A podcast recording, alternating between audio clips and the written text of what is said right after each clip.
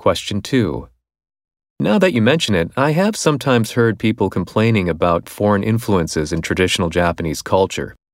For instance, I heard that there was a controversy about using blue judo uniforms instead of white ones in the Olympics. But I think that we have to accept that we live in the modern world and that we can't keep things 100% pure.